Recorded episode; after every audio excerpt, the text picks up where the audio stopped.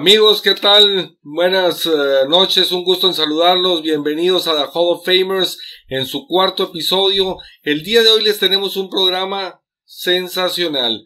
Vamos a hablar no solamente de la NFL en el terreno de juego, sino a nivel de marca, en el marketing, cómo la liga gravita contra otras ligas, este, tanto de los Estados Unidos como a nivel mundial, cómo compite contra otros deportes, porque pues siempre históricamente hemos dicho que el cuidado de la marca y la mercadotecnia en general que maneja la NFL es simple y sencillamente líder mundial. Entonces, vamos a detallar cómo le llegan a cada uno de los perfiles y pues bueno, hablando de de perfiles también aquí, este, está con nosotros mis amigos, empiezo por presentar, este, a mi primer Raider de oro, este, mi César Barrientos, este, gusto saludarte mi César.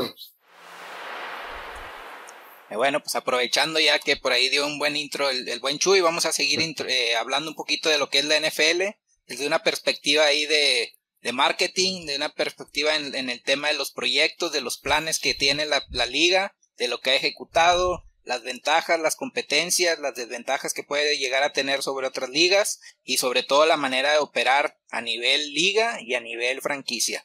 Y pues eso también en cómo, eh, cómo repercute en el tema de los jugadores. Es correcto, mi César. Este, la verdad es que sí es eh, hablar de la NFL no solamente en el emparrillado, sino como negocio de manera global. Entonces eh, va a estar muy interesante el programa. Este, mi Carlos, bienvenido Carlos. ¿Qué dicen esos empacadores? Historia de la NFL también. Buenas noches. Buenas noches Chuy, buenas noches César, buenas noches Isaac. Todos estamos de vacaciones en Hawái, pasando la vida bonita. Como decía un amigo, vendiendo piñas y por ahí a lo mejor fumando cosas extrañas para irnos a los Raiders, una madre así. Pero bien, vamos a ver el análisis de las, de las marcas, lo que representa cada equipo, lo que representa la liga en competencia con las demás este, ligas en el mundo. Va a ser un programa muy interesante, por favor acompáñenos. Si les interesa este, hacer comentarios sobre lo que van a ver hoy o preguntas, estamos listos para atenderlos en nuestras redes sociales. Perfecto, muchas gracias, mi Carlos. Este, Isaac, compadre, un gustazo en saludarte, el segundo Raider, este, que presentamos en este programa. Este, mi Isaac, bienvenido. No te escuchamos, Misak.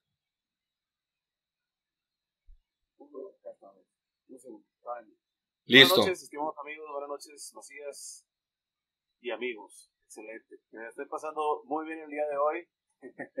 Saluditos para toda la raza. Y un tema muy importante el día de hoy va a ser la parte de la NFL y el marketing que engloba la NFL. Temas tan importantes como lo que es generar una pertenencia de marca que lo generan los equipos de forma local como lo que genera, por ejemplo, los vaqueros, los patriotas y equipos como los Raiders que trascienden más, más allá de Estados Unidos y se convierten en marcas reconocibles a nivel mundial. La NFL se ha esmerado por cuidar el producto porque es tanto un producto sensacionalmente productivo para la televisión y ahorita en una parte de lo que tocaba Isaac, eh, este, hasta cierto punto podemos decir que lo aborda, porque es un, es un deporte que balancea los espacios publicitarios suficientes para poder hacer del negocio algo muy rentable, como a su vez le da esa continuidad del juego y esa emotividad porque este necesitas de esas pausas también para crear todo el aspecto general. Y por el otro lado, el ir al estadio es una experiencia increíble. O sea, es algo que empieza desde que empiezas a planear ya sea el viaje o si el equipo jugara de local para los aficionados que están en alguna de las ciudades, pues empieza a hacer el planear con la compra de los boletos, de los abonos de toda la temporada, con ver cuál es el rol de juegos, qué partidos te tocan como local, etcétera, y es todo un espectáculo ir a un juego de NFL.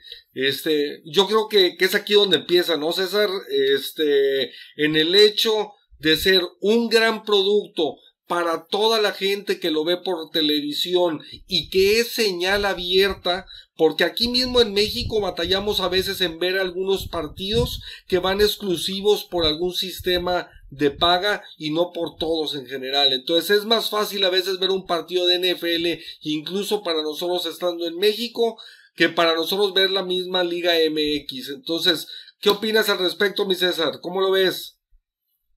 Sí, estoy de acuerdo. La verdad me gustaría entrar al tema de los numeritos, más que nada para, para ir reflejando el por qué esta liga o más bien en base a qué vamos a hacer nuestros comentarios más adelante y precisamente es en el sentido de que los ingresos de la NFL son los más importantes a nivel mundial. Ninguna otra liga en el mundo tiene tantos ingresos como los que genera la NFL.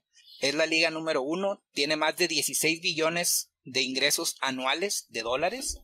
Entonces estás hablando que es muy grande. No, dentro de las primeras 10, digamos, ligas en el mundo, nos encontramos en las primeras tres que son las ligas de Estados Unidos, empezando por la NFL que ya les platicaba, la otra es el béisbol, la Major League Baseball, y el otro es el, el básquetbol, ¿no? Estas tres ligas son las que encabezan a nivel mundial. Entonces, de alguna manera nos da la idea de ahí como que la cultura que tiene el, estadounidense, de cómo maneja las, las, organizaciones. Vamos a entrar un poquito más a detalle a por qué creemos eh, la diferencia entre estas tres ligas o más bien la NFL respecto a las demás y sobre todo el tema de que dentro de estos tres primeros lugares no vemos el fútbol sino hasta el lugar número cuatro que está por ahí la Premier League que también tiene por ahí muy buenas temas de comercialización, tiene temas de derechos exclusivos, donde pues la, liga es la que acapara todo el tema de las negociaciones de, de la televisora. Entonces, este tipo de, acciones son las que ayudan para que la liga sea de las más importantes también en el tema de fútbol. Y pues ya al último vemos los torneos como son la, Champions League, por ahí pues las ligas de, España, la liga de Francia, la, la, misma italiana y alemana, ¿no? Que eso ya pues estás hablando que son ligas que apenas llegan a los 5 billones de ingresos que, eso pues también es, es a considerar, o sea, estás hablando que, que la, la, NFL pues le saca bastante ventaja, ¿no? Más de 10 billones.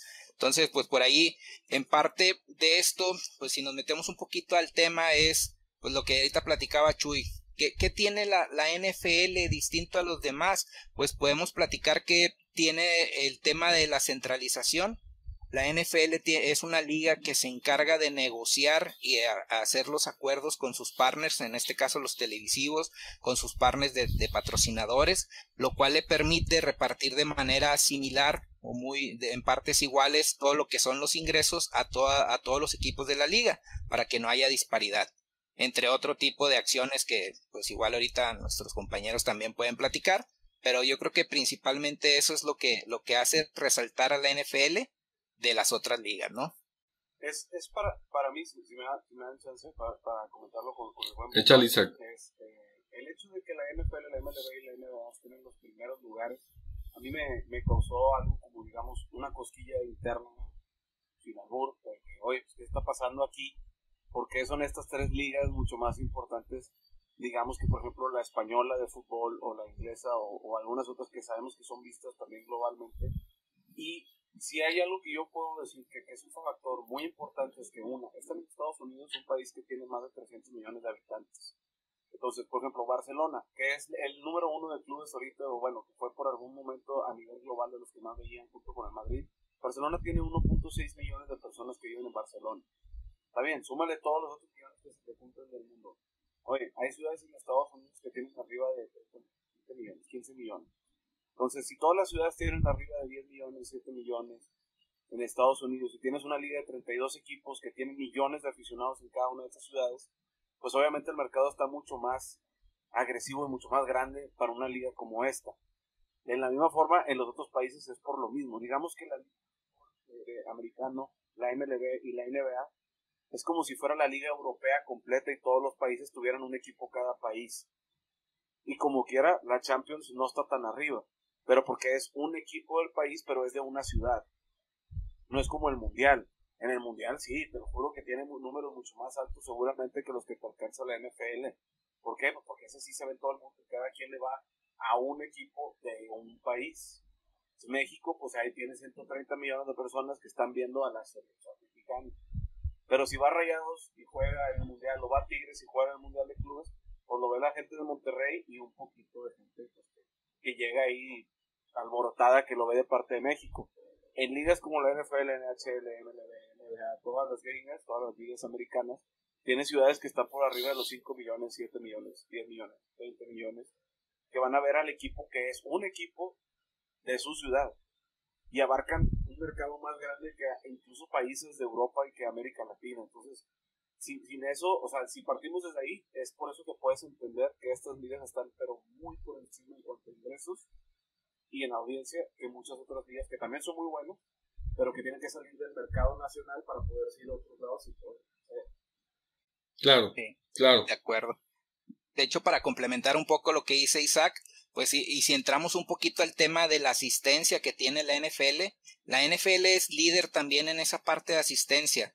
O sea, nada más la temporada pasada metió más de 17 millones de personas a los juegos y en promedio eran más de 67 mil aficionados en cada partido. Entonces estás hablando que el nivel de asistencia en los estados es muy grande. Digo, estamos hablando del año antes de COVID, para nada más para, ajá, para aclarar, pero estás hablando que tienes demasiada atención o demasiada asistencia eh, en lo que son los estadios, considerando también que, pues bueno, es una liga, eh, hace eh, la temporada antepasada pues eran 17 partidos, este año ya vamos a tener 18 juegos y no es no se compara a lo mejor con lo que es la NBA o lo, que es el, el béisbol que tienen tantísimos juegos, ellos ya tienen el béisbol por ejemplo en promedio meten 29 mil personas por, por juego y la NBA no se diga pues también tiene sus 17 mil 18 mil personas por juego. Entonces esa parte de, de lo que decía Isaac es muy interesante puesto que las ciudades se van apropiando y se hacen hacen presencia en sus estadios aparte de que pues esos mismos aficionados pues van y procuran ir a, los demás juegos, ¿no? Incluso pues acá en México, todo lo que es el nicho de México, pues buscamos los partidos que te van a quedar cerca de, de, tu equipo, si quieres ir a conocer algún estadio nuevo, entonces toda esa parte también influye bastante en el sentido de que la liga sea de las mejores, la mejor del mundo. Claro, claro, no, sin duda alguna. Y, y ahorita durante el progreso del programa iremos platicando ya puntualmente, soportando eso que mencionan ustedes y entrando a detalles específicos porque no nada más, o sea, el tema del aforo va de la mano con el tema de la calidad de los estadios y la renovación constante que hay de los mismos. Pero, pero antes de, y, y para darle este el pitch a, a, Carlos, este, Carlos, dentro de los uh, de los que vienen siendo los equipos más poderosos del mundo, de acuerdo a Forbes, este, en la información más reciente que tiene, las franquicias, este, más recientes, pues estamos hablando que hay equipos, vienen siendo de antemano ocho equipos de NFL dentro de los primeros 20, sí, este, está el fútbol en general con seis franquicias dentro del top 20, en el caso de las grandes ligas son solamente tres eh, equipos, obviamente liderados por los Yankees, tus Yankees, y por el otro lado, este, en la NBA hay tres franquicias. Entonces, este, a pesar de ese estatus mundial que tiene el fútbol soccer, pues realmente la NFL tiene ocho franquicias, ¿no? Mira, es interesante y complementando, aunado lo que me dices tú y complementándolo a mis compañeros, el espacio de tiempo en lo que produce ese dinero la NFL. Para mí es interesante de que tu liga es de septiembre a diciembre, ahora va a ser hasta enero, o vamos con todo el Super Bowl, va a ser de septiembre a febrero, y tú en 17 juegos más los playoffs, 17 fechas más los playoffs, tú estás generando más dinero que los demás. Mejor ejemplo, los vaqueros de Dallas, que los vaqueros de Dallas estaban por ahí en 5 billones, el valor de la franquicia, Hace dos años los vaqueros de Dallas tuvieron solamente ocho juegos en su estadio, más el bye los ocho de visita. Entonces, en menor cantidad de tiempo, este, producen más dinero que el mismísimo Real Madrid que tiene una temporada de agosto a mayo, abril. Y en menor tiempo la NFL produce más que otras ligas, que es un dato interesante. La Champions League estábamos viéndola como un lugar 7, este, ahí en ingresos eh, con todo el fenómeno de mercadotecnia, de que tienen los mejores equipos, de que están los mejores equipos este, compitiendo, no genera lo mismo que la NFL. La NFL tiene una venta de una venta de producto y unas instalaciones de cada equipo este, que dan una plusvalía este, asombrosa y el cuidado de la marca. En poco tiempo genera mucha expectativa y genera mucha ganancia. No sé cómo la ven ahí, ¿no? Claro, claro, no, de entrada, ahorita que decías de los vaqueros que eran, creo que eran eh, casi 900 millones de, de, este, de dólares de ingresos, este, o de utilidad lo que, lo que se tenía, ¿no? César, creo que 900 millones de ingresos y, y, la utilidad de 400. Ajá, su utilidad es cuatrocientos veintitantos millones al año. Entonces, la verdad es que, pues es bastante, bastante redituable por ahí los números que tienen los vaqueros, a pesar de que, pues todos sabemos, y ahora sí que no es para pegarle al buen Chuy, que a pesar de que viene vestido de patriota, pues es, es vaquero en primera instancia.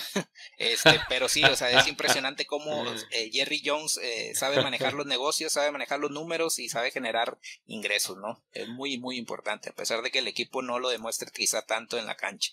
Claro, Claro, claro, no, sin duda. Y Isaac, eh, este, en general, ¿cómo, ¿cómo ves? Yo creo que el tema de la paridad este, en la NFL creo que es uno de sus assets eh, más importantes, ¿no? O sea, el, el hecho de que, de que cada equipo, no solo como lo mencionábamos hace eh, un rato en, en alguna este, participación anterior, no solo el hecho del tema de patrocinios y los ingresos y todo, sino, sino también el hecho de hacer equipos sólidos y tratar de tener esa mentalidad siempre de fortalecer a los más débiles, ¿no? Estás en mute, eh, Isaac. Es, es, una genialidad para esto del, deporte americano. Es, muy distinto a otras ligas del, planeta. Por ejemplo, en ninguna otra liga existe un draft que sea alimentada de colegial, que sea alimentada de fuerzas básicas que son a lo largo de todo el país y que son de los programas universitarios. Esto no existe de esta forma. Existen escuelas de fútbol, escuelas de, otros deportes, este, sobre todo lo puedo, lo puedo comparar con el fútbol o con, no sé, o con algún otro deporte donde prácticamente te las tienes que ir viendo tú por tu lado y, haciendo ahí tus, tus pininos y tus patrocinadores, ahí tus auspiciadores ahí que le inviertan a tu carrera. En, en Estados Unidos, la MLB, la NHL, el fútbol americano y la NBA se alimentan de estudiantes de universidad que terminan su carrera o antes de terminar ya casi salen y entran a las ligas profesionales. ¿Qué ha generado esto? Pues es todo un monstruo de gente que quiere participar en esas ligas. Más allá de lo que quiera la gente ser futbolista y quiera hacer cualquier otra cosa, en Estados Unidos existe algo muy tangible que es el hacer un deporte en la universidad, tener una beca del 100%, una educación digna y poder tener incluso la oportunidad de lograr convertirte en una atleta profesional que va a ganar un dineral si la haces. O sea, literal con entrar, ya sabes que vas a ganar más que si fueras un ejecutivo de cuenta en cualquier banco, lo que hagas, ¿no? La verdad es que sabes que si la, pegas, la pegas bien. No hay muchos espacios, pero sí hay un montón de candidatos que quieren jugar ahí. Entonces tú tienes ya un mercado o, o, bueno, una oferta muy vasta para 32 equipos de la NFL, una muy vasta para los equipos de la muy vasta todavía.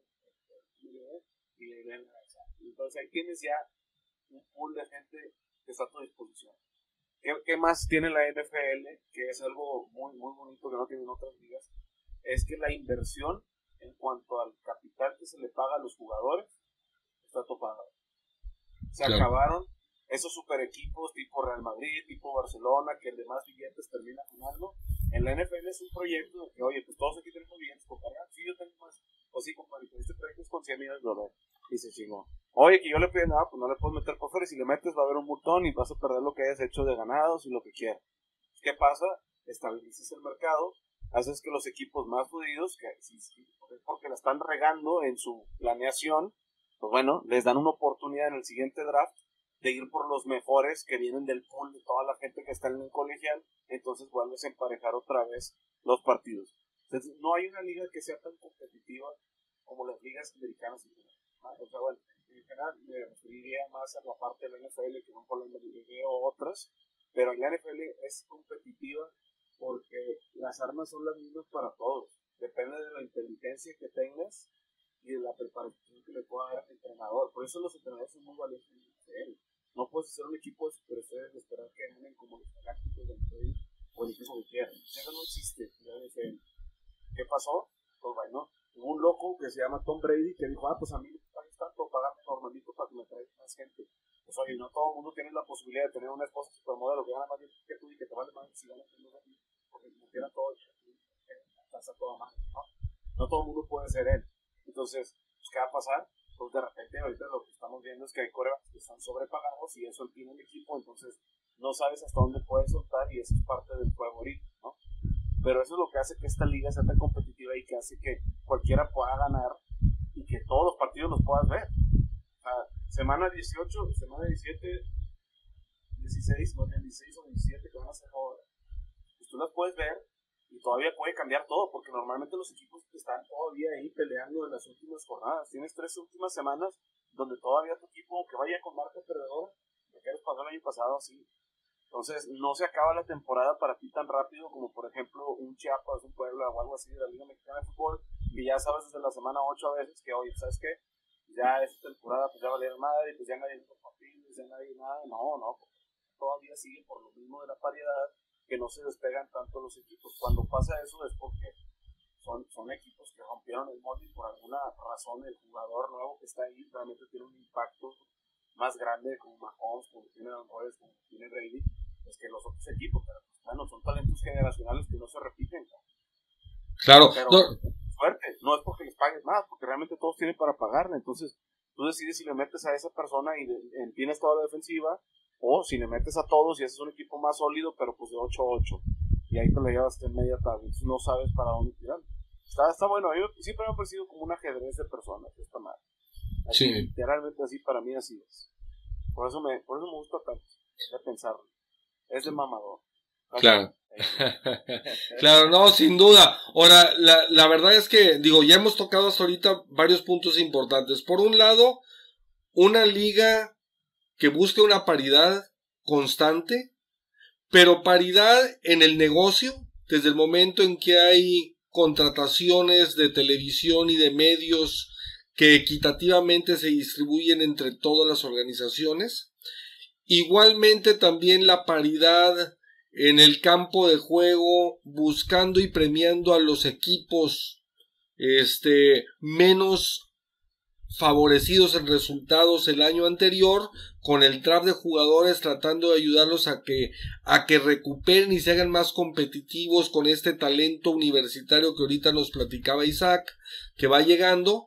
Pero por el otro lado también es la mezcla con el hecho de que los partidos se vean por televisión abierta como decíamos que, que se crea toda una base de gente constante que, que me ve sin problema alguno porque el 95% de los juegos están abiertos y con los contratos de televisión que se acaban de firmar y que serán correrán a partir de 2022 y hasta y hasta 10 años después, pues la verdad de las cosas es que estamos garantizando la, la continuidad del juego de una manera masiva. Entonces, ya ahorita ya hemos ido tocando todos estos elementos, también sin duda alguna el aspecto de la experiencia en el juego, en el estadio, en lo que involucra César, digo, también es algo que es importantísimo y que suma todo eso, este, estrategia de mercadotecnia integral de la liga, ¿no? Sí, claro.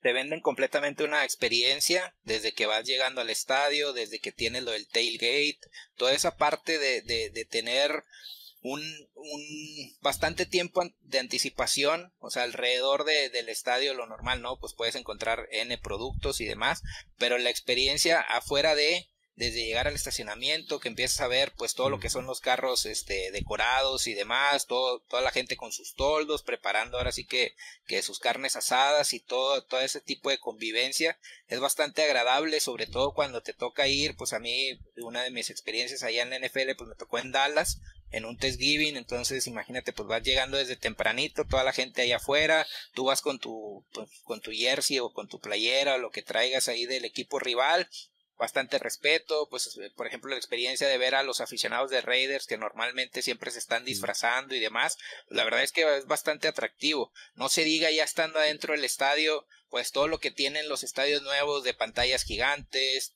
por todos lados tienes un buen ángulo de vista, te traes eh, temas de, de, recuerdos, donde por ejemplo en esa experiencia que me tocó fue el año de inauguración del estadio de los Vaqueros, entonces, pues fue, cómprate la, la tina grande de palomitas donde está todo el estadio. Luego había un vaso así como que con holograma también, pues los mismos boletos los guardas y pues son históricos, ¿no? Entonces, pues muchas veces tú que, o al menos yo que vengo de fuera, digo, no hombre, pues está, pues todo esto pues para llevármelo para la colección, pero a veces también ellos lo ven tan normal que pues te encontrabas entre los lugares el vaso conmemorativo, te encontrabas tinas, te encontrabas muchas cosas que dices, pues bueno, pues estos que pues nada más pagan gratis o qué. Entonces, creo que es bastante agradable la experiencia del NFL de vivir un, un juego en vivo y pues toda la parte, como ya lo platicaba ahorita, pues lo, que es el tailgate, ¿no? Yo creo que eso es bastante, bastante interesante.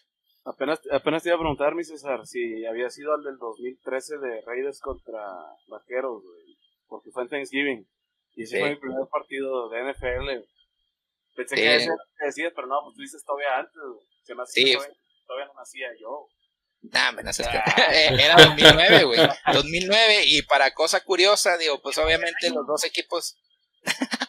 los dos equipos, digo, venimos de varios años ahí bastante malos. En ese entonces y a la fecha, todavía al menos mis Raiders. Pero eh, Raiders, por alguna extraña razón, tenía N años, más de 20 años que no perdía en Dallas. Hasta que fui yo. Entonces, mi suerte, va. Fui a, fui a salarle. Ya encontramos dónde es el. Yo también el basurero, ¿no? sí, cara. Sí. Fíjate, ahí voy, yo voy a, a, discrepar un poquito en el punto del bomba ahí, si, si me rapidito. Para mí, en vivo la NFL es un poco más complicada de ver. Te tiene que gustar mucho para que te la pases bien en el estadio. Neta, hay un chingo de tiempo muerto pero un buen de tiempo, más en Thanksgiving, cabrón. O sea, en Thanksgiving, aparte hay una barra de comerciales Entonces, hay, hay veces que hay partidos, y, la NFL, de hecho, yo creo que es un deporte para transmitirse en televisión. O sea, sí es muy bonito verlo en vivo, pero ya, lo que es el monstruo del fútbol americano en Estados Unidos hoy en día es 100% comercial para televisión es muy bonito ver en la casa porque vas al baño en el comercial, te haces un taco, te haces algo, te paras, checas la carne, cómo va, todo. No pierdes mucho tiempo, no te desesperas. Pero en el estadio, si te compras boletos allá en Gallola, allá con los palomas, o sea, literal, estás ahí y hay un montón de tiempo muerto. Que sí está padre, que ves que están los jugadores mientras y ves ahí que están publicando, esperando que se acabe el comercial de, no sé, de, We are farmers, pom, pom, pom, pom, lo que sea que esté ahí, güey.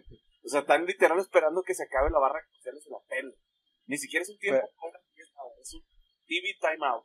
Y ahí te ponen en el estadio y ya sabes de que, ah, bueno, por favor. Esperando que se acabe la barra de comerciales y te tienen a ti en el estadio, pues esperando. Pero, pero, aún, pero aún así está entretenido, ¿no? Está más o menos, está más entretenido el tiempo muerto en la MLB pero lo que sí es que está más, más, está más aburrido el tiempo que no es muerto en la MLB. Que el de la, NFL, está mucho más entretenido. Entonces, pues hay, hay cosas buenas y malas, pero pues sí, como dices tú, cuando vas a un partido en NFL es la experiencia. O sea, en, México vinieron y es el Fan Fest, y es que ves de repente a jugadores, y que las porristas, y que el concierto en vivo, y que está la raza haciendo la carne asada, y que está la raza estresada, que hay gente jugando sin ahí. O sea, toda esa experiencia vale mucho la pena para que la raza vaya a un partido de la NFL, sin duda. Pero si alguien es más fan de sillón y no, no, no, no está realmente al 100%, sí, le, sí cansa. Sí cansa estar ahí en el estadio en un partido que es muy largo, sobre todo como un defensive, que sí, muy bonito y lo y muy importante, pero te fumas el tiempo muerto de comerciales al máximo, Que bueno, pues habla de lo bueno que es el para vender cosas.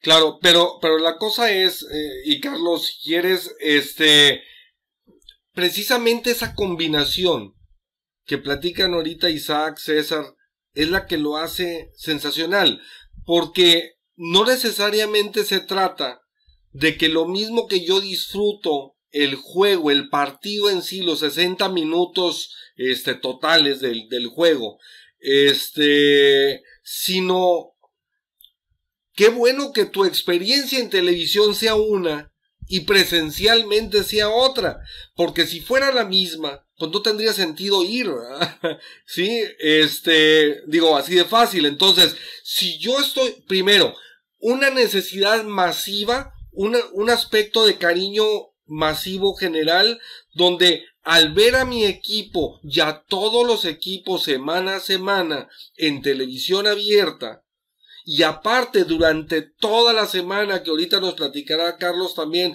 o sea, temas de fantasy, temas, o sea, se hace una, una adicción que todos los días estás hablando del juego. Y ya sea que la culminación sea ir al estadio y disfrutarlo y toda esa experiencia porque ahorita que ustedes hablaban pues bueno este yo que soy igual de chavo que ustedes pero que mi primer juego fue en el 78 y también en un juego de acción de gracias de Dallas contra los petroleros de Houston sí todavía estaba Stovak y todavía estaba el Campbell en aquel entonces el boleto valía 12 dólares con 50 centavos ahora el ir a un estadio ¿Cuántos están cotizando el partido de los Patriotas contra, contra este Tampa Bay? El boleto más barato anda, anda como en mil dólares. Entonces, todo esto ha cambiado y se ha revolucionado. Entonces, no, no sé qué opines, Carlos, cómo lo veas y, y, qué opines al respecto. ¿ah? Fíjate, a ver Dallas Petroleros y ya hasta mudamos el petróleo, ¿no? Ya estamos más, más con otro tipo de energías, así, para calcular el tiempo no voy de acuerdo con Isaac y voy de acuerdo a la par, ¿no? O sea, te puede gustar estar en tu casa, ver diferentes juegos, cambiarle, hacer un switcher tú en, entre partidos. Pero la verdad la experiencia, como decía César, este, siempre te queda el, el, momento de que entras, ves, este, los mismos equipos te ponen ahí su, su stand. A mí me tocó en Los Ángeles que hubo una comunidad de Packers que empezó a hacer sorteos, juegos. Me tomó una foto con el presidente de, de los Packers actual, en Nueva York igual con la Nevada. Tú puedes estar hablando un poquito de los cortes, ¿no? De que el tiempo fuera, que la anotación, pero eso te, eso te baja un poquito la adrenalina, ¿no? Si acabas de ver una intercepción, una jugada o algo que quieres analizar, puedes hablar fácilmente con el de lado de que, oye, ¿cómo la viste? Empiezas a ver la repetición de la jugada anterior y empiezas a ver las cámaras que tú tienes en la tele, pero en el sentimiento del estadio. Obviamente entrar al estadio es, conocer una comunidad diferente, no estás en tu casa con tus amigos, no estás con tu carne asada, o sea, estás con un grupo de gente que tal vez no conoces y que empiezas a hacer una comunidad diferente con ellos, ¿no? O sea, a lo mejor tu vista con tus amigos tradicional aquí en México es, pues, se me hace que no la dan la, anotación, o se me hace que no la intercepción, se me hace que Tifon Bleu, pero tú ves la visión de otras personas que están ahí y haces una amistad o un, este, una fraternidad inmediata, ¿no? Estás compartiendo un momento con gente diferente. Eh, increíble la seguridad de los estadios. Hablábamos de. Este. Me tocó una vez un señor que estaba rodeado de empacadores. Nos estaba insultando, nos estaba gritando cosas, nos estaba diciendo madreadas este, al por mayor. La seguridad de la NFL lo mantiene, eh, lo mantiene tan resguardado que sin estar ningún seguridad al lado, el señor puede decirnos todo. Entonces, todos empezamos a agarrar el juego, empezamos a jugar con él, empezamos también a insultarlo, obviamente no, no faltando el respeto. Al final del partido, no se necesitó un guardia, un seguridad, todos fuimos, nos despedimos del señor, con abrazo y todo, y nos acompañó a la salida. Veníamos platicando con él. El ver el juego del NFL en el estadio es generar una comunidad nueva, tener diferentes visiones de juego y un poquito más pasional con la cancha y este flor de piel. A mí me encanta mucho ir a, los estadios, más que verlo en el caso. Sí, pero te gusta de una forma distinta la, la NFL. y una ventaja que sí tiene ir al estadio contra ir a uno de fútbol, pues es las repeticiones, por ejemplo.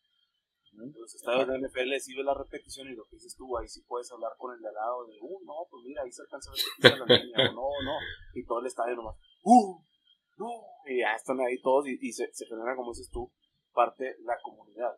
Pero si tú eres alguien que, que, es más fan, digamos, de sillón o, más de moda, ir a un partido de NFL es más complicado que a uno de fútbol. O sea, realmente, es más noble ir a un partido de, por ejemplo, el de básquet es el más noble que puedes. Tiene bien claro. Muerto, es un deporte, como dicen, ráfaga, no tienes broncas, no tienes que entender mucho para entender quién va ganando, cómo está el tema, si la jugada estuvo buena o no. de volar captas lo que es. En el NFL tienes que ser, ah, que jugadas que no parece que no pasó nada y realmente tú estás viendo y dices, oye, la línea se está pasando de lanza, cómo están bloqueando por aquí, está muy cabrón. Puedes ver más cosas en una jugada de dos yardas o de cero yardas. Isaac, pero, pero hay una cosa, Isaac, hay una cosa. El ver el juego como tú lo dices, entiendo tu punto y tienes razón, en el sentido del apreciar el juego, el jugada tras jugada.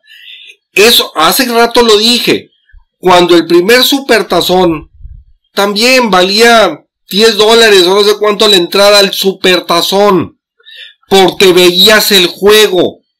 Ahora vives una experiencia. Y las marcas, las marcas sin duda alguna, todas las empresas, y te lo digo después de tantos años en una empresa, 29 años que, que, que tengo en la, en la empresa en la que, en la que he estado, este, y, y la verdad de las cosas es que todas las estrategias van encaminadas hacia vivir experiencias. Yo, en lo personal, no ha habido un solo partido que haya ido a NFL en que no haya llorado en el estadio. Lloré porque pasaron los Jets y porque soy el himno nacional. Y eso que no es el mío. O sea, el himno nacional a todo volumen porque la bandera mide 100 yardas, o sea, la bandera del país porque la lumbre que sale donde sale cada jugador, o sea, esa es la experiencia, todo eso es la experiencia. Fíjense, fíjense, a ver, ahí intercediendo un poquito. Isaac comenta lo de las jugadas, lo de la Liga Mexicana, todo. La transparencia y la imagen de la liga es tú vas a ver lo que tú estás viendo en la tele. ¿Sabes qué? Si hay una jugada polémica, te la pasan ahí en, eh, este, en las pantallas de, del estadio. Tú mismo aclaras tus dudas. No hay una tela de juicio que te diga, ¿sabes qué? Esto lo ocultamos. Acá en el fútbol mexicano, pues tú ves las tomas del bar en el estadio, te marcan una, este, una falta, un penal, te quedas así con la duda, empiezas a agarrar tu celular y a ver en redes sociales la repetición, a ver si hay internet o no por la, por el cúmulo de gente, entonces, la misma, la misma vivencia de un estadio de fútbol mexicano es porque la misma liga te niega cosas. La marca de la NFL es, yo soy justa. Justa desde que tú escoges en el draft porque quedaste el último. Justa desde la repartición de dinero y justa desde que mis decisiones, aunque sean polémicas, te voy a dejar el mínimo margen de error al que está en la tele, al que está en el estadio, para que veas que mi imagen es transparente. A lo mejor podemos estar de acuerdo que muchas de las cosas de la liga no son transparentes, pero es la liga más transparente y eso es lo que se premia mucho en la marca. Eso es lo que nos da la NFL en todos lados. Puedes ver en la tele, puedes ver en el estadio y la transparencia va a ser la misma. Yo, yo quiero regresar al punto que has dicho. Sí, vivir una experiencia, perfecto. O sea, como, como desde el, es que eh, si, si, el programa estamos viendo desde lo que son las franquicias, lo que son las ligas, el tema marketing y, y poder entender el negocio de esto, hace mucho tiempo que dejó de ser el negocio más grande el que vaya la gente al estadio. Sí está muy padre y todo, y la venta, lo que quieras que sean ahí, los patrocinadores que hay en el estadio. Pues qué bonito. Genera algo, obviamente, y es para el equipo local, normalmente la mayoría, y lo demás pues, puede ir para el visitante una parte del boletaje, y lo demás no sé cómo lo manejan. Lo, lo fuerte de la NFL es la televisión. O sea, es la televisión sí o sí aunque seas el equipo claro, que claro, claro. todos los días, que juegas ahí, que prácticamente son todos los equipos casi de la NFL tienen llenos estadios siempre, salvo los Chargers, los Rams, los Bengals, que incluso los Bengals casi tienen lleno también, te puedo decir, que incluso equipos como los Jaguars tienen lleno el estadio también casi toda la temporada. Entonces, el negocio está en, por eso, bueno, o sea, la experiencia de verlo en vivo, sí está muy chingón, ves muchas cosas muy padres, pero es un deporte que ya está hecho para verlo en la televisión porque es lo que les va a generar más dinero, más ingresos. Y me puedo ir todavía sin decirte, ahora ya es en plataformas digitales, el tema del, crecimiento de la marca, el tema del fantasy, genera que tú veas partidos que no verías, terminas aventando un Jaguares este, contra los Bengals, y ni siquiera estaba todavía yo burro, y estaban con Bortles, y estaban ya y tú lo veías porque tenías un cabrón que se te lesionó, otro corredor, de otro equipo al que no le vas, que también está siguiendo toda su temporada. Entonces, ellos están generando ese tráfico y esa visibilidad a través de plataformas más allá del estadio. Sí, tienen que mantener una parte icónica de la experiencia que es ir al estadio, que es tu foto antes que que es la policía afuera, que es todo lo que mencionamos ahorita, que dices tú, es muy emocional para alguien ir a un partido que le gusta mucho la NFL y vas por final. O sea, yo me lo pasé increíble yendo ahí a Dallas y perdimos y me encantó. O sea, fue, volví a ir a otros dos, tres juegos más seguidos, por lo mismo. Y voy a seguir yendo a otros juegos. Si ganan o pierden, está con Pero si tú vives ahí en la ciudad, pues a lo mejor no vas todos los días al estadio, como no vas todos los días a los que tengas el abono en los estadios de la liga de fútbol, que también pues hablar, pues a lo mejor una temporada o dos te la avientas, pero ya toda la vida estar viendo, pues sí hay sus fans que son fans de toda la vida, pero también hay fans que son de toda la vida que, que lo ven en su casa. Y es mucho más grande ese mercado que los que están en el estadio. Entonces, ellos entendieron eso y en eso se enfocaron en general. Un deporte que fuese amigable con la plataforma en la que todo el mundo la ve. En este caso, la televisión. No, claro. todo ese tiempo muerto en el estadio, que en algunos lugares lo llenan con concursitos de que la patada, que la canasta de media cancha, que el, la carrerita de la mostaza y la katsu que van a ir disfrazados unos niños en el, en el diamante, güey. O sea, en todo en, el hockey también, de que tire de media cancha con el, con el puck, güey. En todos lados tienen que llenar ese tiempo que está en el estadio. Y en la tele se vea está por madre en el estadio. Cuando la verdad es que la experiencia de 5 es que se gusta preparar y que no la tele no siempre va a ser igual porque, porque, no es igual, no es nada igual. Tú dices, esto, es, otro, es otro tema completamente diferente. Claro, pero, pero César, no, no sé qué, qué opines, César, pero, pero complementando esto que dice Isaac, o sea, es que yo lo que voy es que es un todo, ¿sí? A final de cuentas, es una cosa conlleva la otra y otra cosa, o sea, yo mismo empecé la charla al principio del programa, empecé destacando el tema de la renovación de los contratos de televisión por 10 años, el hecho de llegar a las masas, ¿sí? Pero, pero una cosa lleva a la otra y la otra lleva a la otra y todo va ligado. Esto a su vez, César, y no sé qué opines, el hecho de que sea esa experiencia, Tú hablaste hace rato el, el tema de los 67 mil aficionados por partido. No es nada más los 67 mil aficionados por partido. Esto va de la mano. Esto va de la mano con la inversión que las, los gobiernos estatales hacen para tener y mantener, y ustedes lo saben mejor que nunca, o sea, que, que nadie, a los, a los Raiders que no se fueran de Oakland a Las Vegas, ¿sí?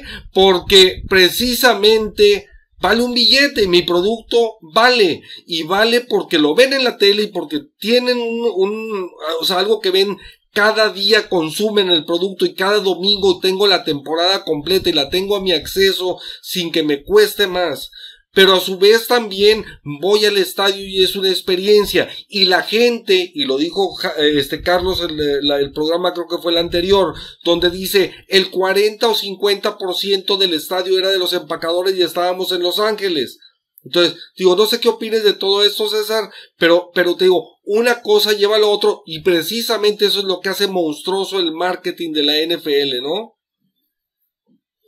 Siento que ya tienen ellos bastante seguro el tema de la asistencia, ¿no? Y por eso son la mejor liga a nivel mundial en promedio de asistencia. Entonces, partiendo de ahí, sí, o sea, aún así se encargan de darte una experiencia de, de que lo vivas. Por ejemplo, también podemos hablar de que efectivamente, pues ir a, a, los estadios nuevos, pues claro que te va a costar. Pues ahora que estuve viendo, cotizando para el juego de Raiders contra Ravens en, en Monday Night Football, el primer juego en Las Vegas y demás, es igual, o sea, alrededor de mil dólares y estás hablando que vas a estar en Gallola, entonces es, es bastante, o sea, bastante la demanda, todo el mundo quiere ser parte de esa, de, de esa experiencia. Voy a corregir, no todo el mundo, porque también hay un nicho como Isaac que dice yo prefiero la experiencia desde mi casa y eso es la magia de la NFL, que al final del día la NFL busca atacar las minorías en temas de audiencia, no solo en eso, también hablamos en temas de reconocimientos que lo hacen a lo largo de la temporada a los veteranos, el mes del cáncer del mama, el tema de lo que es la herencia hispana, también lo atacan, toda esta, esta este, simbología o este patriotismo que, que viven en el día a día de cada partido, lo, el tema del himno, el tema de la bandera, toda esta parte es para atacar los distintos nichos y que nadie se siente excluido. La verdad es que es una liga bastante diversa y que eso también te lleva a que pues quieras estar ahí. Sí, no, a, las personas que nos escuchan, nosotros mismos, que nos tocó, yo creo que a la mayoría, no, no recuerdo si Macías o, Isaac también fueron, pero sé que Chuy fue.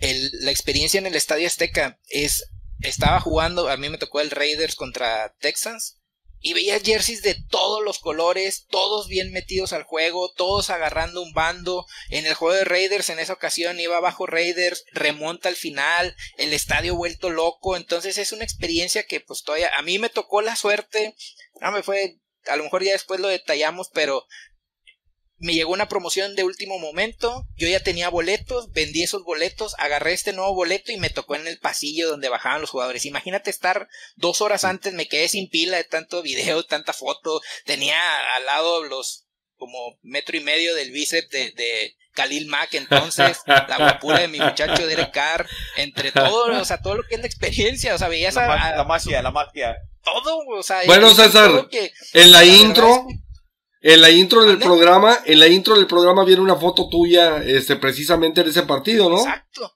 O sea, imagínate lo que decías también, Chuy. Oye, las flamas, güey. Cuando entraron todos los jugadores, cuando van bajando el pasillo. No, no, o sea, o sea ahorita la piel se me pone chinita. A, mí sí, o sea, eso me, me, me embola, o sea, me gusta demasiado. Entonces es, pues estás buscando cada año. Mi esposa también, pues le gusta el americano. Ella le va a los Ravens, por eso también andábamos viendo ahí qué, qué hacíamos para el juego. Entonces esa parte es, pues es, es, esa parte también de la diversidad. Oye, pues las mujeres también siguen el juego. Pues dirás, pues bueno, se ven muy pompudos ahí con fundas y todo lo que quieras, o tendrán todos mamados. Pero la verdad es que es, es, es un espectáculo para todo el mundo. Y, lo, y le llega en, su nicho específico a todo el mundo. Entonces, pues e, e, eso es lo bonito de esta liga, por eso es la número uno. Eh, pues ya hablaban también ahorita del tema del tope salarial, o sea, ese es la, el tema de todos estar nivelados de alguna manera. Entonces, pues si quieren ahorita entramos un poquito más al tema de las franquicias, porque también es muy interesante cómo en las franquicias, pues yo, yo les, de lo que hemos platicado ahí en los números que vimos es, está, está curioso, bueno, tienes un grupo que es un grupo que está arriba de los 4 billones, ¿no? O sea, no, no sales de los vaqueros, los patriotas, por ahí los Rams, y los Giants. Entonces son esos cuatro equipos que están un poquito más arriba. San Francisco también anda por ahí pegado con ellos.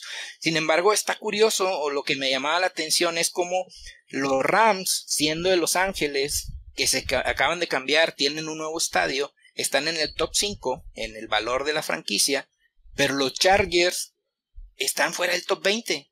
Entonces es a lo mejor un poquito lo que decía ahorita Isaac es, mira, pues los Chargers poca gente los quiere ir a ver, qué pasa con esa franquicia, por qué el valor es tan distinto, o sea, estás hablando de más de un billón de dólares lo que, lo que lo separa, entonces esa parte es como que también de, de, analizar que pues a pesar de que la liga busca ser competitiva, la demanda que tienen ciertos equipos o la atracción o, lo que llama la atención, pues resalta en otros equipos, a pesar de que tienen las mismas infraestructuras, como en el caso de Los Ángeles, ¿verdad?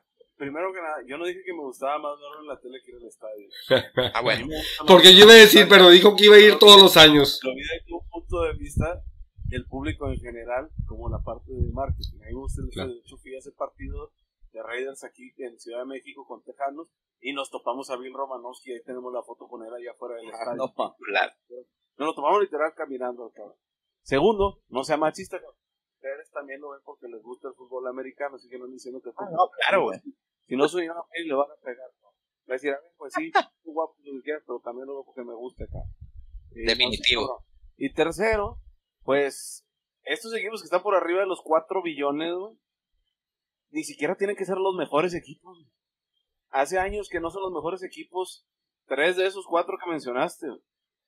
Y eso que los gigantes quedaron campeones todavía recientemente, pero no son el gran equipo a seguir en general quizá en Nueva York, pero fuera de ahí, en Estados Unidos no hay muchos equipos que sigan, no hay muchas ciudades que sigan a los gigantes. Más allá de las ciudades aledañas, allá de la parte de Nueva York, ¿no? Que igual está repartida entre Jets y Patriotas, Pittsburgh y todos los que están allá en la península de arriba, ¿no? Entonces, es, es, es, es algo muy, muy particular, güey, es, es, este tema, güey, de qué, qué tanto vale la marca de los equipos.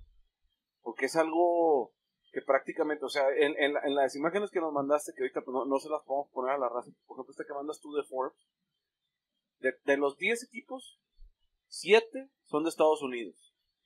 Y de esos 7, 3, aquí están, a ver, 1, 2, 3. 3 de esos 10 son de, la, de esos 7 son de la NFL. Entonces, está pesado.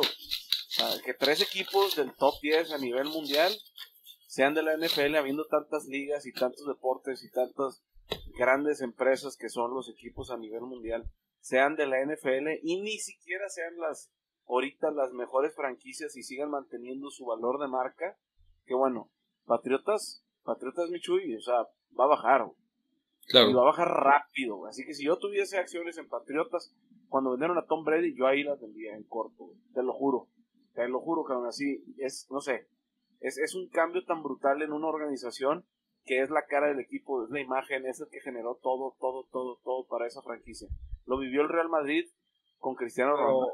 A ver, pero bueno, intercediendo un poquito a lo que tú decías anteriormente y algo que admiro mucho de la liga es el sistema de generar talento nuevo, ¿no? Hoy tiene un nuevo coreback en Mac Jones que va a ser el coreback a futuro, que van a buscar explotar esa imagen y que lo van a hacer el nuevo segmento de mercado. La NFL tiene una cuestión peculiaridad, ¿no? Eh, podríamos decir algo similar al béisbol, que ellos, bueno, béisbol en vez de ir a la universidad, ellos van al high school, de la high school van a, al proceso de formación de las ligas menores, y el béisbol están debutando ahorita. Aaron Jones tiene 26 años y todavía no ha firmado un contrato millonario. El béisbol está debutando a los 24, 25 años, muy tarde. El NFL está empezando a debutar a los 21, 22. La liga cada vez come más tiempo, cada vez va más a, un rango de edad más corto y a producir nuevas figuras. Muy bien. En la NBA ya está ahí. En la NBA de los 19 pero si lo pones a ver desde, el punto de vista americano, eh, la vida del, equipo de fútbol americano o de el promedio de edad del fútbol americano es mucho más corto que otros deportes, ¿no? Ahorita la franquicia más joven es Vikingos de Minnesota con 25 años de edad y la mayor es Bucanero de Tampa Bay con 27 punto y tanto con mayor eh, edad de promedio, ¿no? ¿Qué te dice eso? Que la NFL ayer fue Philip Rivers en, en Chargers Hoy este es, Justin Herbert, ¿no? es Herbert ahí, la cara que vende. Claro, de entrada. Uno y en dos años tiene el desarrollo de otro. Adelante. Claro, de entrada, Carlos, este, los pateadores en promedio, que son los que mayor longevidad tienen, este, son 4.87 años promedio los que, lo que participan en la liga, los mariscales de campo 4.44, que este, que otro punto importante que no hemos tocado es el aspecto de cómo las reglas del juego, en parte por planeación hacia el espectáculo y por el otro lado por todo el tema de las conmociones que supieron manejarlo sensacional, cómo escabullirse a todas esas demandas que se les presentaron a raíz de que salió el tema de las conmociones. Eh, pero, pero eh, el hecho de que de que el juego sea cada vez más ofensivo, cada vez sea más explosivo, cada vez sea de más puntos, este, para mí que, que tengo una combinación entre soy millennial porque me encanta este convivir con la raza y con los chavos y mis hijos están chavos y, y todo, pero que a su vez viví la, la, la tradición, que disfruto la, lo apasionante que es el conservar una rivalidad, porque un Pieles Rojas contra, contra Dallas pues tiene desde el 60 que, que los vaqueros este, nacieron en la liga, pero un Chicago contra Green Bay está desde 1920, sí, entonces todas estas rivalidades, todas estas cosas también le dan un montón de vida a la liga y la hacen espectacular, y, pero las reglas también van encaminadas hacia cada vez más espectáculo, cada vez más ofensiva, cada vez más este aire, más yardas, más todo, y ahora con agregarle un partido más a la temporada, también va, va a tronar todos los récords y va este, a hacer pedazos muchas marcas, ¿verdad? Sí, entonces yo, yo creo que ese también es un punto importante, pero también no sé qué opines, Isaac, tú que, que eres eh, excelente conocedor de la música y todo esto, el aspecto, porque hay otro, esa conexión que hay entre el fútbol americano, la música, etcétera, este, una asociación y, y en el supertazón, que antes la liga era la que escogía este a quién a quién eh, seleccionar para que fuera el espectáculo de medio tiempo pues resulta que ahora el artista tiene que pagar para poder, y claro, y cumplir con los protocolos y, los estándares de la liga y de su target, pero ahora ellos tienen que pagar, dado que a final de cuentas, por la exposición impresionante, ellos terminan teniendo también un montón de ganancias, mucho más que lo que les cuesta pagar, ¿no, Isaac? Es, es, viendo, viéndolo desde el punto de vista, no. Bueno, primero la música, la música y el deporte, como la música y el cine y la música es lo que quieras, es, es, es un arte que, que transmite un, un, sentimiento y que, que, suma a cualquier cosa que estés viendo, este, haciendo, suma. O sea, genera una experiencia mucho más completa en, en cuanto a los sentidos de, de, todo y te genera, digamos, como una imagen con más cuerpo, este, o, una experiencia con más cuerpo que, que, se queda contigo por, por lo que transmite la música. Y ya por la parte de negocio, pues bueno, ¿qué pasaba antes? Para que tuviera más tracción, el Supertazón, traías un artista de talla grande para jalar un público todavía más, más alternativo o, más grande a, que vieran el partido esperando el medio tiempo, ¿no? ¿Qué pasó? Como en cualquier plataforma digital, tú primero invitas a gente a que te ayude a colaborar, incluso hasta pagas por utilizar marcas o por hacer uso de la música de alguien o lo que quieras en tu streaming o en tu programa o lo que tú quieras, Después, o sea, eso tenían que ser antes las estaciones de radio y después las disqueras empezaron a ir a las estaciones de radio a pagar para que pusieran la música de sus artistas. Bueno, es exactamente lo mismo. Cuando llegas tú a tener en un supertazón, lo que vale no es cuánto te van a pagar por salir en el supertazón. Oye, compadre, todo el mundo quiere salir, güey. ¿Tú qué ofreces para poder venir? No, pues yo pago todo el pedo. Oye, ¿y qué vas a hacer? No, pues esto, esto y esto. Ah, perfecto. Yo ya tengo mi, mi board, güey, así de gente, güey, marketera de música y de todo lo que quieras y de que bueno pues analizamos a los artistas que quieren venir, vemos cuáles son los pros y contras, quién está de moda, quién no está de moda, cuánto le van a invertir, qué tipo de show va a ser, si realmente vale la pena y nosotros decidimos quién viene. Y para poder decidir eso entonces lo pones como a competencia y es como cualquier contrato que quieras, este, una licitación con gobierno, por ejemplo. Terminas malbaratando tu producto para tener un contrato con gobierno y poder tener, digamos, como ya en tu el agujerito en tu currículum, pues que has hecho contratos de tamaños enormes, ¿no? Entonces tú como artista terminas de hacer el supertazón y vas a ser tendencia como un más. E incluso todavía más, dependiendo de qué pase dentro del espectáculo, ¿no? Todavía nos acordamos de Janet Jackson y hay mucha gente que no se acuerda de los supertazones anteriores cuando fueron Kiss, cuando fueron otras bandas de que también fueron icónicas. Fue, fue de Who, en alguna ocasión fue de Who al Super Bowl y esa banda enorme un día. ¿Se acuerdan? Después pasó también otra hora con el Weekend y oye que, que, y que el tiburón se equivocó, oye que no sé qué, simbología satánica de Madonna, oye lo que sea, no importa, al final va a generar de qué hablar y va a ser tema de conversación y va a seguir siendo Super Bowl. ¿Qué va a ser? Va a ser exposición para las marcas que son patrocinadores, exposición para los jugadores, exposición para la marca de la NFL, exposición para el artista y contenido para un montón de plataformas, ya sea por internet, por televisión, por radio, por lo que quieras todo el mundo va a tener de qué hablar. Entonces, si tú eres un artista, pues dices, oye, pues me chingo, güey, no pasa nada, pago dos millones de dólares, pero es como se le pagó. Es una campaña publicitaria que los pagas con la cintura cuando quieres hacer una campaña fuerte, ¿no? es un nivel, ¿vale? O sea, que es como si pagas dos mil para una campaña en Facebook de probar quieras. Entonces, pues, se hace cuenta que lo van a tener forma y dicen, oye, pues chingón, ese, ese, ese es el parador que se da en final mundial. Después de a lo mejor, no sé, la final del mundial que cantó Shakira, te puedo decir que está a la par cantando en el Super Bowl. Claro. Que también me cantó ahí, por cierto, o sea, aquí ahí dato sí, con, con J-Lo. Con J-Lo. Recientemente pues estuvo en el mercado, pero bueno, ya está con, con, con el, el, Batman, ¿no? Ya, ya valimos, ¿no? Nos tocó estar ahí en la, en la fila, ¿verdad? pues sí, pero, Así es, es, justamente es eso, es eso, generaron tanta audiencia que se transformó de ser algo que tú pagaras para que viniera alguien a algo que la gente, oye, no, yo voy, güey, aunque sea gratis. ¿Por qué? Pues porque me va a dar exposure. Y con eso me pagas. Con los millones de personas que me van a ver, haz de cuenta que te estoy comprando esto.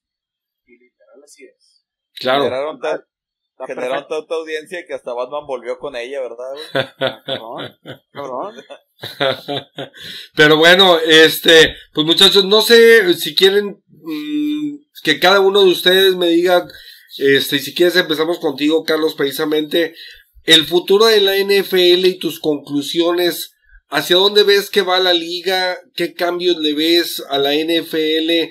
o que sean necesarios o que creas que, que, valgan la pena o dentro o simple y sencillamente en base a la evolución que ha venido teniendo este qué cosas diferentes ves mira más, que nada la liga nos ha dado un poquito lo que va a venir a futuro no eh, el producto tiene su fuerza básica muy fuerte en las universidades su nivel de competitividad está ahí su desarrollo de talento ya lo tienen los equipos ya saben a qué juegan a largo plazo entonces el producto ya está sobre la mesa.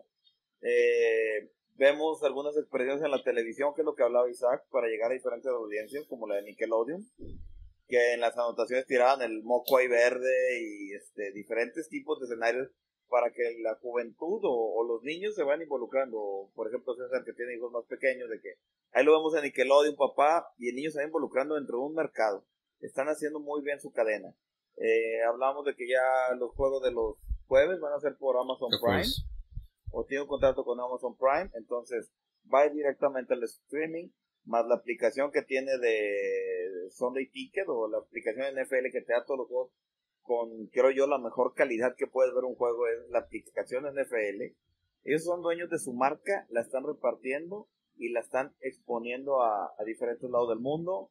Sigan los juegos internacionales.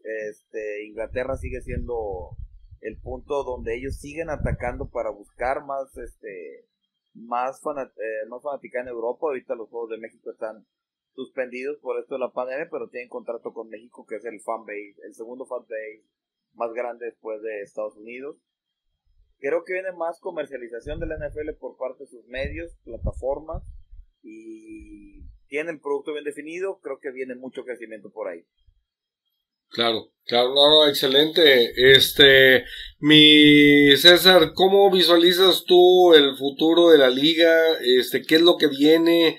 Este, ¿qué cosas te sorprendería ver o no, no esperas definitivamente o no te gustaría que se vieran? ¿Cómo, ves el futuro de la liga y tus conclusiones, eh, mi César? Y pues bueno, ahorita platicábamos un poquito del tema de género.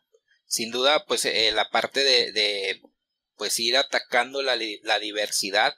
Eso se ha venido reconociendo por parte de la NFL, que pues en el programa del draft también por ahí platicamos de las rondas complementarias, cómo le daban a, a, ciertos equipos que tenían en puestos importantes o en ciertos puestos eh, a personas pues de diversos géneros y demás, razas.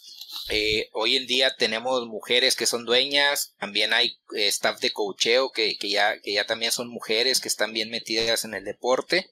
Y pues por otro lado, pues la parte de, del marketing que, hemos estado viendo estos últimos años, donde han tenido más frecuentemente el tema de los partidos internacionales, pues ahorita ya sabemos o tenemos conocimiento de que va a haber partidos internacionales, eh, lo que van a ser cada equipo va a tener que jugar fuera al menos una vez cada ocho años. Adicional a eso, en semanas pasadas por ahí la NFL, los dueños estuvieron acordando también el tema de otorgar derechos de marketing a ciertos países. Entre los candidatos pues también está México, está Reino Unido, Australia, Brasil, Canadá, China, Alemania. Estos países lo que va a pasar es que van a tener cada cinco años mercancía tipo de algún equipo que lo van a hacer como si fuera su equipo local. Entonces, eso también es muy importante para el desarrollo de lo que es la NFL. Y pues todo lo que venga de adaptaciones y adecuaciones que ya hemos también venido platicando en temas de transmisión. A mí me encanta el, el NFL Game Pass porque ahí si no pudiste ver algún juego, pues tienes también opciones para verlo en, en 30 minutos y los avientas rápido. La misma liga ya te está dando la facilidad y tiene convenios con Facebook mismo que a, a su vez terminan los partidos y tienes los resúmenes también. Entonces hay mucho, mucho mercado, mucha parte de tecnología que, que está invirtiendo fuertemente la liga y pues creemos que pues, por con esto que están encaminándose ahorita, pues va, están, están siendo proyectados a seguir siendo la mejor liga del mundo. Claro, claro, no, sin duda alguna, César. Este, y antes de, de terminar, eh, Isaac, eh, para concluir eh, ahorita en unos minutitos más, danos tú tus puntos de vista, cómo, qué, qué piensas de la NFL, este, para los años venideros. Van cuatro. Primero, hits y Lázaro para ver si el balón pasa sí o no la línea blanca. Creo que hace poco lo dijo Mahomes y seguramente es bien fácil de hacer, güey, y lo van a lograr, güey, en cortísimo. Eso va a estar ahí. Segundo, va a haber cámaras, así como tienen ya la parte de, de, hablar en el campo los jugadores que están microfoneados.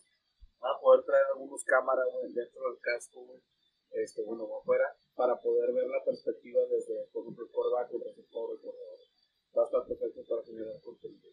Segundo, las plataformas digitales. ¿En qué se va a transformar este tema de las plataformas digitales? Tú vas a poder comprar un boleto dentro del estadio para manejar, digamos, un cámara con una toma que solamente pueda ver la gente que lo está viendo en vivo. Que te permita a ti moverla de lado a lado, ver lo que está pasando en la banca, allá, que tú puedas, digamos, elegir directamente cuál es el que tú puedes utilizar y lo hacer a través de plataformas de suscripción o de por boletaje, pero a través de un tema digital. Y cuarto, va a existir mucha más interacción dentro del partido con el público. ¿A qué me refiero? Llega ya el tema de las plataformas de streaming, donde existe un chat, donde existen donaciones, donde existen cosas que se pueden comercializar súper bien para tener, digamos, acto de presencia en el evento. ¿Qué va a pasar? Que la gente que está en el estadio, tal y como lo hacen en el estadio de, Rayados, de Tigres y demás, pueden poner mensajes tuyos en la pantalla, ¿no? Bueno, van a poder poner mensajes tuyos también en la televisión, también en la transmisión, van a poder enviar muchas cosas que van a pasar ahí, las imágenes, lo que hacen en Twitter, todo este tipo de cosas solamente va a hacer exponencialmente mucho más, que te van a permitir a ti entrar directamente prácticamente como un invitado a lo que es la experiencia del fútbol americano sea por transmisión o dentro del estadio. Se van a ver esos cuatro puntos, yo digo que súper rápido. Así, en corto. No creo que vayamos a tener una liga mixta por el momento. Probablemente en algún momento se, se incorporan algunas mujeres ya como jugadoras en posiciones en las cuales ya se, se encuentran en college y en, y en, la, en high school.